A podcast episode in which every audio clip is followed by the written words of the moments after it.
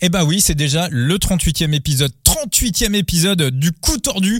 Le coup tordu, qu'est-ce que c'est? C'est du cyclisme, c'est du vélo, des interviews et des previews, c'est analysé pour mieux parier. D'ailleurs, on vous rappelle, et on est vraiment sérieux là-dessus, que jouer avec excès comporte des risques. Donc soyez hyper prudents, réfléchissez toujours avant de mettre même un petit peu d'argent, même voilà, même si c'est la pièce, sur euh, un coureur ou sur une course. Bien évidemment, le but c'est de gagner et de pas se rendre fou. Et puis il y a aussi le digital fantasy gaming, voilà, qui vous de jouer de manière un petit peu euh, différente sur euh, les courses cyclistes. Donc on est là pour euh, décortiquer un petit peu tout ce qui se passe dans l'actualité cycliste et pour vous aider à préparer votre Ronde Vlaanderen, votre Tour des Flandres et pour analyser ce Tour des Flandres 2023, on va retrouver celui alors celui qui nous a fait un GPE 3 extraordinaire et un Gant Game, il avait tout lu, il avait tout analysé, il avait tout pensé. C'est Thibaut alias Latib.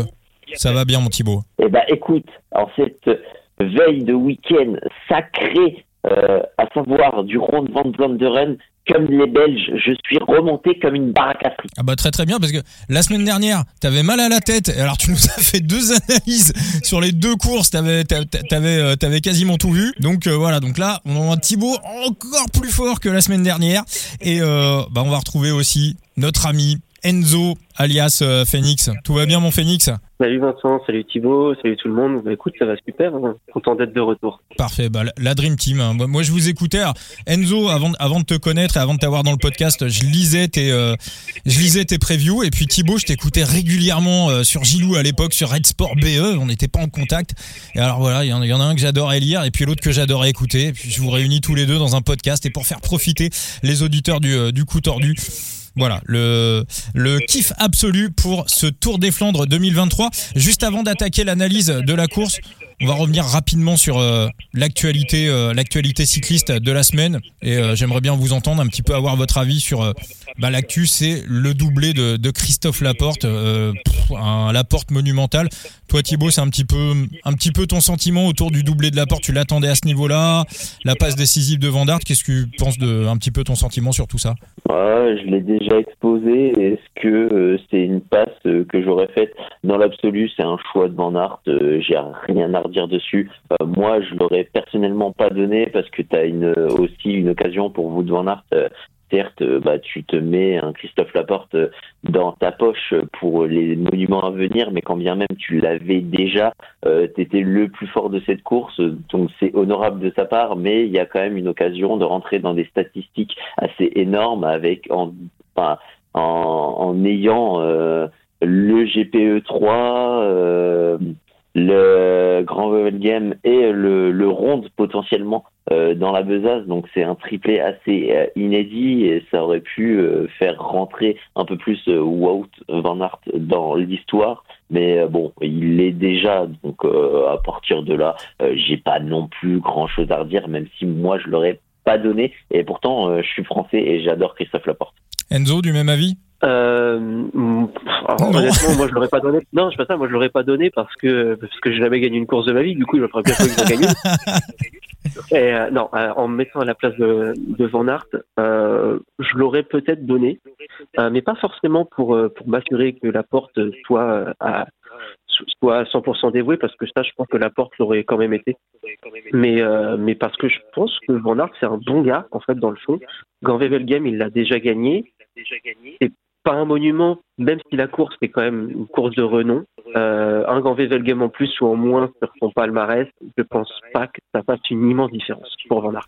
Moi, je trouve quand même que Laporte, il est, euh, il est incroyable. Alors, on dit que, euh, on, dit que le Van Aert était plus fort que Laporte sur euh, sur Grand Game. Moi, je voulais quand même rappeler une réalité de la course, c'est que Laporte est parti dans un premier groupe à 80 km de l'arrivée, un groupe de 30 où il y avait à l'intérieur notamment Mats Pedersen, on a vu Fabio Jacobsen faire un move totalement inédit, enfin inédit, oui, inédit pour Jacobsen et totalement inutile pour essayer de rentrer vu que le, groupe principal où il y avait Vandart à l'intérieur est rentré ensuite sur ce premier groupe. Donc Laporte avait déjà fait euh, un premier effort.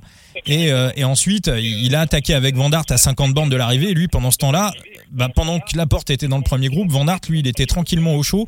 Et à la rigueur, si ce premier groupe de 30 avait été au bout, bah, Van Dart, lui, il aurait fait une séance de cardio à 80-90% de sa fréquence cardiaque au maximum et je pense que ça lui allait très très bien aussi.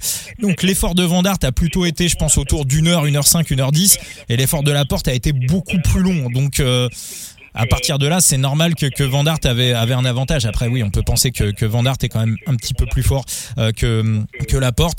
Bon, on va enchaîner sur l'actualité euh, du jour, donc sur le Round Vlanderen. Euh, rapidement, on va passer sur le parcours.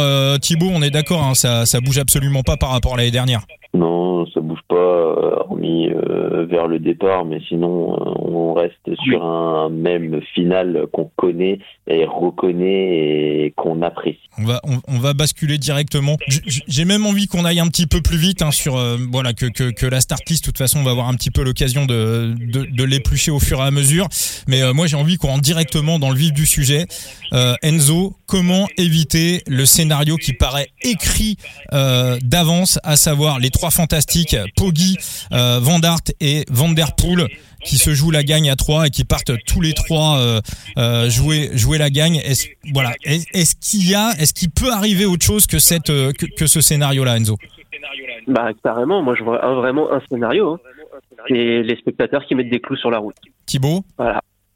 On peut on peut l'éviter ce scénario? Bah, J'ai envie de te dire, avec un collectif euh, jumbo aussi fort qui voudra anticiper pour avoir des pions à l'avant et euh, soutenir Van Aert dans un final euh, comparé à des Mathieu Van Der Poel et Tadej Pogacar qui voudront euh, bah, lancer la course de loin et esceler le maximum Wood Van Aert et même l'épuiser, euh, le scénario semble écrit d'avance et j'ai envie de te dire euh, c'est un peu un bis repetita, un bis repetita euh, de l'E3 et pour moi ce sera un bis repetita de l'année dernière parce que on peut parler d'un match à 3 mais pour moi ce sera plutôt un match à 2 où j'élimine Van Aert et pourtant euh, avant le 3 je ne serais même pas parti sur cette affirmation. Et pourquoi te alors c'est intéressant ça Thibaut, pourquoi tu élimines Van Aert de ce match à 3 Eh ben parce que sur son E3, il ne m'a pas convaincu dans ses monts euh, que sont le vieux Quarmont.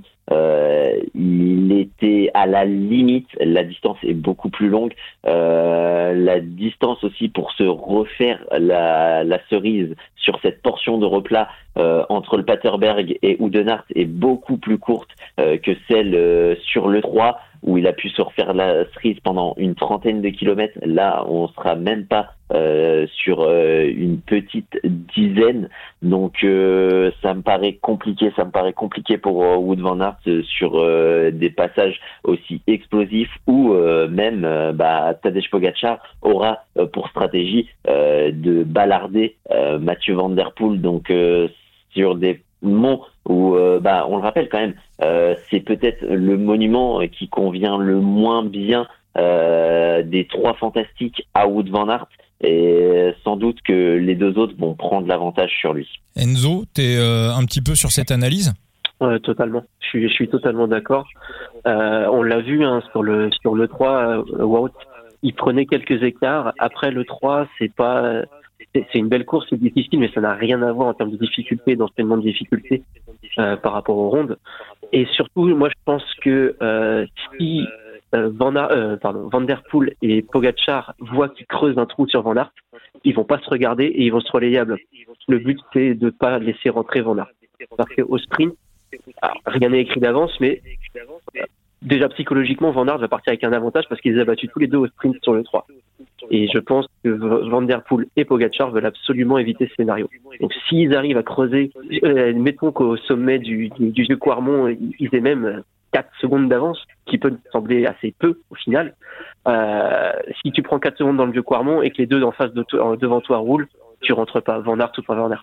On n'a pas parlé du point euh, traditionnel euh, météo. Thibaut, on est sur on est sur quelles conditions pour dimanche? On est sur une condition où le vent sera favorable dans une bonne dernière moitié du vieux Quarmont euh, vent favorable dans le Paterberg, donc forcément c'est un, vent qui est intéressant euh, quand tu sais que ces pourcentages sont mirobolants et sur une distance très courte, mais c'est extrêmement dur. Mais par contre, on aura un sprint vent de face. Alors moi, j'ai quand même envie de faire rentrer un, un quatrième larron un petit peu dans l'équation.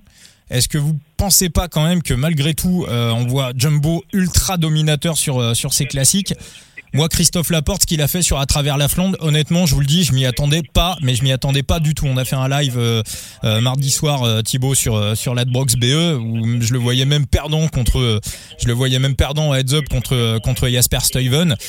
il me semble que chez Jumbo, on a véritablement tout optimisé. Il y a un petit détail qui m'est revenu à la tête après après coup, et j'aurais dû y penser dans mon analyse pour À travers la Flandre. J'avais entendu dans le dans le podcast d'RMC là, dans dans Grand Plateau, qu'ils avaient cherché à avoir porte pour l'émission de, Marion Bartoli euh, qui a lieu le dimanche soir et ils se sont pris un stop. Alors qu'habituellement un coureur bah, quand il gagne une course c'est euh, la tournée des Grands Ducs, on essaye de médiatiser au maximum euh, la victoire, c'est aussi voilà un petit peu le but pour le coureur, pour les sponsors. Donc ça veut dire qu'on a voulu, si, on, si porte n'était pas disponible à 19h15 dimanche dernier après sa victoire à Gand, ça veut dire qu'on l'avait déjà basculé en mode récupération. D'où sa victoire derrière sur à travers la fronde. Est-ce que Van ne pourrait pas tactiquement, s'il a un Laporte qui arrive soit s'accrocher, soit être pas très très loin derrière euh, les deux oiseaux, dire bah les gars, vous êtes gentils, moi j'ai la porte derrière, je roule pas. Mm, mm, honnêtement, je, vois personne au niveau au niveau des trois. Euh, oh, effectivement, il fait un super coup la porte. Hein. Je, je veux absolument pas minimiser que ce soit sa performance sur Gorvevel Game ou sur à travers la Flandre. Mais euh, sur Gorvevel Game, euh, à un moment, Van Aert lui met une petite distance. Van Aert l'attend. Euh, sur le sur le premier passage, quand Van Aert et la porte isolent, le troisième homme à passer, c'est Ewan il y a personne sur cette course à travers la Flandre. Il part parce que les mecs derrière ne roulent pas ou juste Kung est complètement à la ramasse. Ça n'a rien à voir avec ce qu'il va y avoir dimanche. Si, si porte est là dimanche, je je j'ai pas les mots. Ce sera, ce sera, monumental. Mais je, je, je pense sincèrement qu'il n'y a pas un monde où la porte est là, à moins d'avoir suranticipé. C'est-à-dire que je pense qu'un Pogacar, il va faire péter dans le vieux Quarmont à 55 bandes de l'arrivée, minimum, comme, euh, comme l'année dernière. Mais ça veut dire que si on veut anticiper, il faut partir bien avant et prendre pas mal d'avance. Est-ce qu'on va oser envoyer le meilleur lieutenant de Van Aert aussi loin de l'arrivée, tout seul à l'avant, à tout à le cramer Je sais pas. Et pour moi, c'est la seule chance de le voir encore assez loin euh, avec les coups meilleurs. Et quand je dis assez loin, c'est dans la dernière ascension du, du, du vieux Quarmont du Paterberg. Thibaut, euh, aucune, face aux deux monstres que sont Poggi et Van Der Poel, euh, la force collective de la Jumbo, finalement, pour toi aussi, ça va pas servir à grand chose Ouais, bah, le problème, en fait, c'est qu'on a trois monstres qui sont au-dessus euh, de la concurrence. On a un collectif qui est au-dessus, mais le problème de la porte, c'est qu'il faudra absolument euh, qu'il anticipe. Et malheureusement, même s'il y a anticipation, les deux autres sont tellement au-dessus euh, que ça reviendra. Et euh, est-ce que tu le vois d'être d'une précieuse aide? Je pense que si un Poggi met une accélération sur le sommet du vieux Quarmont, Mathieu Van Der Poel peut suivre. Wood Van Aert peut suivre difficilement, mais tout dépend de la difficulté. Euh, Wood Van sera sans doute plus sur une course défensive qu'offensive. Euh, la Jumbo sera plus sur une course offensive que euh, défensive, à mon sens, mais, euh, mais compliqué de voir la porte accrocher le wagon. D'accord, on a compris. Voilà, on fera un petit point des bêtes hein, juste à la fin du, euh, du, podcast, mais on a compris que vous êtes plus sur un scénario euh, Vanderpool Pogacar. Alors malgré tout, malgré ces trois monstres qu'on a qu'on a devant, euh, qu'on devrait avoir devant, il va quand même y avoir une course avec bah, 180 mecs derrière. Moi, j'ai envie de, de vous poser la, la, question parce que ça peut aussi servir pour ceux qui peuvent jouer des match-up, des heads-up. et puis, il peut toujours y avoir un impondérable pour un des trois fantastiques. On peut avoir une surprise, quelqu'un qui va aller accrocher le le, podium. Euh, pour vous, voilà, parce qu'il va y avoir une deuxième course. Qui sera le, quatrième homme? Qui sera euh, le meilleur des autres? Toi, Enzo, est-ce qu'il y a déjà quelques noms que, tu as cochés qui te plaisent? Ouais, euh, moi j'en ai deux. Il y a Jorgensen que j'aime bien, mais ce qui me fait un peu peur, c'est la distance que j'ai pas trouvé de référence au-delà des 250 bornes. Donc à voir, mais vu comment Movistar est, vraiment pas mal au niveau flandrien là cette année, pourquoi pas. Et sinon, le, le vrai Dark Horse que je que j'ai, moi, c'est Pitcock. c'est un très long shot et je parle pas du tout même pour un podium. Hein. Je, ne, je, ne, vois personne d'autre sur le podium que les trois qu'on a cités avant, voilà, pour être très clair. Mais en meilleur des autres, je ne serais pas étonné de voir un Pitcock sortir un top 5. parce que effectivement, là, sur à travers la Flandre, on l'a très peu vu. À un moment, il, a, il était en tête de peloton à peut-être 50 bandes de l'arrivée, et puis après, on le voit plus. Mm. Mais, euh, mais je pense pas que, le, cette semaine, sa semaine d'interruption, euh, lui ait fait perdre tout le travail qu'il avait réalisé en amont. Euh, c'était, je crois que c'est une interview de Laporte que j'ai lue récemment, qui disait que même s'il a dû décaler son, sa reprise à cause d'une maladie, euh, il a quand même pu performer assez vite. Car le travail fait en amont, notamment l'hiver, avait été très bon, et donc ça, tu le perds pas. Pour moi, c'est un peu pareil pour euh, pour Pitcock. Le travail en amont a été excellent. Hein, quand on voit Strade Bianchi, euh, sa victoire euh, au sommet de, de au Portugal, la condition physique est là. Donc ça se perd pas. Mais par contre, il est peut-être pas, il a peut-être pas assez de course dans les jambes pour pouvoir rivaliser avec le top 3. Même si intrinsèquement, je pense que si un homme peut le faire, c'est lui. Ah, t'es un petit peu du même avis que Philippe Gilbert, hein, qui a été donné une interview dans un journal britannique euh, qui était à peu près, à peu près euh, sur, la même ligne que toi, où il disait que potentiellement le seul qui pouvait un petit peu accrocher les trois, euh, c'était Tom Pitcock. toi, Thibaut, est-ce que t'as coché un ou plusieurs noms pour voilà te demander qui sera le meilleur des autres? Euh, J'en ai coché qu'un, Matteo Jorgensen. Matteo Jorgensen, pour euh, une bonne raison, c'est qu'il, enfin même deux bonnes raisons, euh, c'est qu'il a montré de très belles choses en ce début de saison et notamment au GPE 3. Et il y a cette statistique du GPE 3 qui dit que sur hormis les victoires de Mathieu Van Der Poel, on va rester sur les neuf autres. Euh, 8 ont figuré dans 8 vainqueurs euh, du ronde ont figuré dans le top 4 euh, du GPE 3. Il a fini quatrième.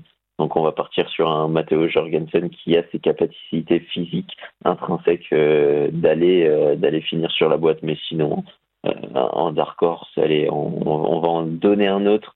je serais bien allé vers l'homme en forme, Matej Moric, mais je vais préférer aller me diriger vers un Tim Wellens qui, mine de rien, malgré son attaque un peu boomerang euh, dans le groupe de chasse euh, pour rejoindre le groupe d'échappés sur à travers la Flandre a montré quand même qu'il était en forme aussi sur cette période de la saison. Alors euh, moi je vais aller un petit peu sur euh, également sur notre euh, loulou national, Julien Alaphilippe qu'on a vu sortir un petit peu sur à travers la Flandre exactement au moment où on a vu Pitcock, on va dire montrer pointer le bout de son nez.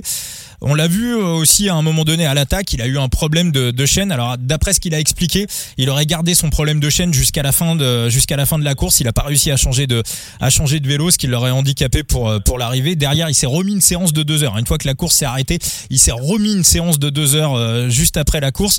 Euh, toi Enzo, pour toi, ce on va dire ce problème de, chaîne, c'est euh, c'est réel ou c'était une petite excuse pour calmer Patrick?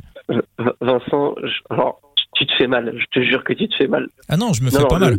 Le, problème de chaîne, au moment où il a son problème, je suis persuadé que c'est vrai. Par contre, après, on le voit essayer d'attaquer, il décroche absolument personne de sa roue. Personne. Son attaque n'a fait aucun dégât et je ne parle pas du moment du problème de chaîne, hein, je parle d'après, quand il a réessayé. Et surtout, comment il se fait sauter le caisson quand Benoît accélère. Benoît, hein, je, je, je, je, le vois pas, non, je, non, je, je le vois pas. Pour moi, je, vais, je, vais, je vais me répéter, je sais que vous n'êtes pas d'accord. Alaphilippe reste un excellent coureur, un très bon coureur, mais il n'est plus au niveau des tout meilleurs. Et c'est la triste réalité, c'est comme ça. Est-ce que c'est physique et psychologique? Je ne sais pas. Mais il y a aussi euh, physiquement, pas le, il ne retrouvera pas le Alaphilippe de 2019, ni même de 2020. Thibaut, pour moi en tout cas. Thibaut, notre loulou national, tu le places euh, sur quel échelon pour la course de dimanche? Hors top 10. Hors top 10 Hors top 10, il m'a, il m'a, il m'a absolument pas convaincu sur euh, à travers la Flandre et Enzo fait bien de le souligner l'attaque euh, de Benoît, tu le vois, hein, c'est un peu comme euh, cette attaque, euh, enfin cette attaque, cette accélération à Osimo de Wood Van Aert où il, met la main en l'air, il est écœuré. Bah, c'est pareil, il a fait un geste de tête écœuré et, et à partir de là, c'est coup de bambou. Donc non, non, je suis pas convaincu. À la Philippe, il voulait être à 100% pour le, Tour des Flandres, il ne le sera pas, mais c'est pas grave, c'est un mal pour un bien, il le sera pour Liège-Bastogne-Liège et on espère qu'il ira chercher ce Liège-Bastogne-Liège qui lui manque tant, qui va tant chercher et qui la loupe tant. Alors on a un Français aussi qui a terminé sur le podium l'année dernière, c'est Valentin Madouas, la Groupama FDJ, hein, toi Thibaut, qui est une équipe que tu suis de, très très près. comment pour toi se présente cette, cette équipe et, et Madouas, voir Stephen Kung, qu'est-ce qu'ils peuvent espérer sur la course? Ah, ils peuvent espérer un bon top 10, voire même rentrer dans un top 5. Donc euh, c'est c'est toujours bon et, c'est encore mieux euh, qu'à la Philippe. Donc euh, on va pas bouder notre plaisir. maintenant, de là aller les voir sur la boîte, ce serait ce, serait surprenant. T'as quand même quelques candidats qui sont un peu au-dessus, qui ont montré de meilleures choses. On le cite encore et encore, mais oui, bah, il y a Matej Moric.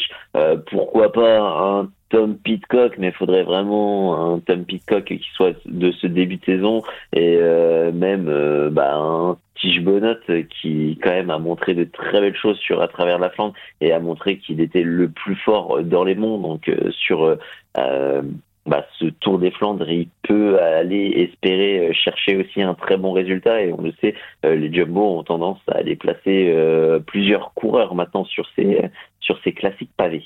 Enzo, est-ce que pour euh, ceux qui jouent en digital fantasy gaming sur Side Limit ou d'autres jeux éventuels, est-ce que tu aurais un petit italien à nous conseiller qui pourrait prendre l'échappée matinale? Parce que ça, on sait que trouver le mec qui prend l'échappée matinale, notamment sur Side Limit, alors ça, vous le mettez, vous le placez en électron libre et alors là, vous marquez le, quota de points maximum.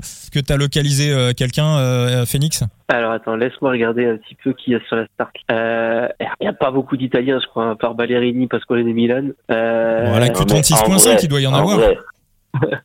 Là, vraiment, euh, non, non, ça me paraît compliqué. Euh, pourquoi pas Pasqualone qui va anticiper, mais je suis même pas sûr. En vrai, j'en sais rien. Moscone, il va être à la ramasse. Bétiol, il est, il est pas, ça a pas l'air super en ce moment. Non, mais puis même, c'est pas le genre de mec qui va essayer de partir dans l'échappée matinale. Lui, il va peut-être essayer d'anticiper s'il peut, mais pas, pas aussitôt. Et euh, non, non. Je, sa victoire en 2019, c'est, il était en forme, plus un vrai concours de circonstances où derrière ça se regarde. Euh, là, ça me paraît très très compliqué. Hein. Non, non, je, je, je, n'ai même pas, pour te dire, dans ma preview, il n'y a même pas le nom d'un Italien qui arrive. Donc, euh, ça, voilà. ça c'est la première fois, ça. Ouais, je me sens mal d'ailleurs. bon, on va passer au, euh, on va passer bah, au pronostic indirectement. Hein, bah, je vais vous demander, euh, je vais vous demander mais, à mais, si tu veux un électron libre, mets ta cover pour l'échapper. Te prends pas la tête. Bah moi, moi j'en ai un autre hein, en électron libre. C'est, c'est Ludovic Robet. Ça, c'est euh, voilà, c'est en plus le mec. C'est ta spécial, ça c'est spécial. Ah, hein? C'est sa spéciale? Ah, c'est ta spéciale à toi, à toi. Euh, ah oui, non, ouais, non, mais Robet, ouais, ouais, non, mais Robet, c'est voilà, c'est c'est euh, souvent le c'est souvent le premier attaquant. D'ailleurs, je pense qu'il a je pense qu'il a tort de, de se fusiller autant sur les débuts de course parce que je le redis, hein, c'est un mec qui a vraiment, je pense, le moteur. Alors souvent, il y a des problèmes de placement également, mais euh, bien placé dans une meilleure équipe, il pourrait il pourrait aller jouer des des, des, des classements bien meilleurs. Je suis convaincu qu'il a le moteur qu'il a le moteur pour pour ça. On, on, va passer au on va passer aux bêtes de de, ce Tour des Flandres. Euh, bah, je vais vous demander le, déjà le vainqueur. Alors Thibaut, pour toi bah, euh, Ce que j'ai pris, tu le sais, euh, je l'avais dit pendant le podcast, le combiné Wood Van Aert sur le 3 et le Ronde, un combiné auquel je ne crois pas. Donc le porte-monnaie va crier Wood Van Aert, le cœur va crier Mathieu Van Der Poel, mais ma tête me dit Tadej Pogacar. Bah, tu peux faire un bel arbitrage déjà. Hein. Si t'as Van Aert, T'as pas, pas une possibilité de. C'était quoi, 36 ta cote? Ouais. Euh, non, 32. Oui, si, c'est 36,75. Bah, regarde, hein, à mon avis, si tu divises avec la cote de Tadej et la cote de Mathieu, je pense que potentiellement tu peux déjà dégager un bénéfice. Hein. C'est possible. Hein, oui, non, mais ça c'est ça c'est sûr. Après, euh, honnêtement, euh, restons orbiting et parlons purement mon favori. ce sera Tadej Pogacar. Euh, on va voir le favori euh, de Denzo et après, si on est ensemble sur le même ou si on n'est pas sur le même, il y aura soit débat, soit confrontation et jonction des arguments. Enzo, toi ton. je, suis désolé Thibaut, mais je, vois une victoire en solo de Pogacar, euh, donc ça, va être vite réglé le débat. Bon bah parfait, bah vous allez vous embrouiller avec moi parce que moi je vois une victoire de Wood van Aert. Ah. Non non mais moi je pense vraiment que je pense vraiment que Laporte alors Laporte va pas être euh, au contact avec les trois mais je pense vraiment qu'avec la forme qu'il a il peut euh, ne pas être très très loin. Et, euh, en ça, voilà, si euh, Wood arrive à jouer avec les couilles des deux autres, à savoir en, faire le moins possible, bah forcément, si on arrive dans la dernière heure de course, parce que le défaut de Tadej et le défaut de, de, c'est que des fois ils ont un peu tendance à bourriner, ils ont un peu tendance à en faire trop. Donc si euh, Wood arrive à en faire beaucoup moins, arrive à rester le plus calme possible, et, euh, que tu as un groupe derrière avec euh, un ou deux, il peut y avoir Benoît aussi dans l'histoire, voire Van donc qui marche très très bien en ce moment bah, il peut dire attendez les gars moi j'ai euh, deux ou trois jumbo qui sont 30 ou 40 secondes derrière je m'en bats les couilles je roule pas quoi pour moi la clé pour Wood c'est ça c'est jouer avec les burnes des deux autres alors si je peux me permettre pour moi le, le, raisonnement j'aurais pu y adhérer si Van Barle avait été là. Parce que dans ce cas-là tu peux envoyer un Van Barle à l'avant. Tu as un Laporte derrière. Et là c'est royal pour la jumbo et pour Van Aert. Sans Van Barle euh, mine de rien la jumbo ça perd énormément en qualité parce qu'il faut pas oublier que euh, Laporte, tout aussi fort qu'il soit, lui, il a pas remporté de, de monument. Van Barle l'année dernière, c'est deux, euh, deuxième du ronde et victoire sur Paris-Roubaix. Moi, j'ai l'impression, moi, j'ai l'impression que Laporte, en fait, il est encore meilleur que l'année dernière. Oui. Alors, c'est possible, mais euh, je pense pas qu'un Laporte soit du niveau, surtout du niveau stratégique d'un Van Barle, parce que Van Barle, là où lui, la, la manière dont il sent la course, c'est impressionnant. On l'a encore vu sur l'homme cette année. Hein. Euh, comment il est capable d'anticiper les mouvements et surtout comment il est fort en plus, ça aide, pas mal hein, aussi. Euh, mais moi, la, le, fait que Van Barle ne prenne pas le départ, c'est euh, une très très mauvaise nouvelle pour Van Aert. Stratégiquement, je suis d'accord, c'est une mauvaise nouvelle pour Van Barle. Euh, pour Van Barle, oui, c'est évidemment une très mauvaise nouvelle pour Van Barle, mais c'est aussi une mauvaise nouvelle pour euh, pour Van Aert. Et quand bien même euh, tu me dirais qu'il jouerait une course beaucoup plus défensive, euh, beaucoup plus entre guillemets euh, raton. Euh, les deux autres, euh, ils ont une météo qui est favorable dans ces bergs et ils ont le tempérament offensif pour vouloir le faire sauter et essayer de le faire sauter. Et à mon sens, ils le feront sauter. Donc maintenant, on va y avoir ces arguments en faveur de Pogachar par rapport à Mathieu Van. On le sait, les deux sont, ont des qualités totalement explosives où bah, le Tour des Flandre le, bah, leur convient totalement. Bon, convient beaucoup plus à Mathieu Van Der Poel qu'à euh, Tadej Pogacar, car Mathieu Van Der Poel, sur cette ligne droite finale euh, d'Oudenart, a cette pointe de vitesse que Tadej Pogacar n'a pas, mais on peut relativiser, on le sait, Casper euh, Asgreen a battu euh, Mathieu Van Der Poel sur ce type de finale en lançant un sprint long. Et euh, si moi aussi je vois une victoire en solitaire de Tadej Pogacar, car l'année dernière il a failli faire péter Mathieu sur le Paterberg et cette année, à mon sens, il le fera exploser et à partir de là, il va rouler et euh, jamais Mathieu ne rentrera. Mais si euh, et quand bien même il finirait euh, au sprint ensemble, ce sprint, je l'ai dit vent de face, il est un peu plus trois quarts face. La stratégie de Pogachar, s'il est malin, c'est d'obliger Mathieu à ne pas jouer sur son explosivité. On le sait, c'est un sprint qui sera défavorable.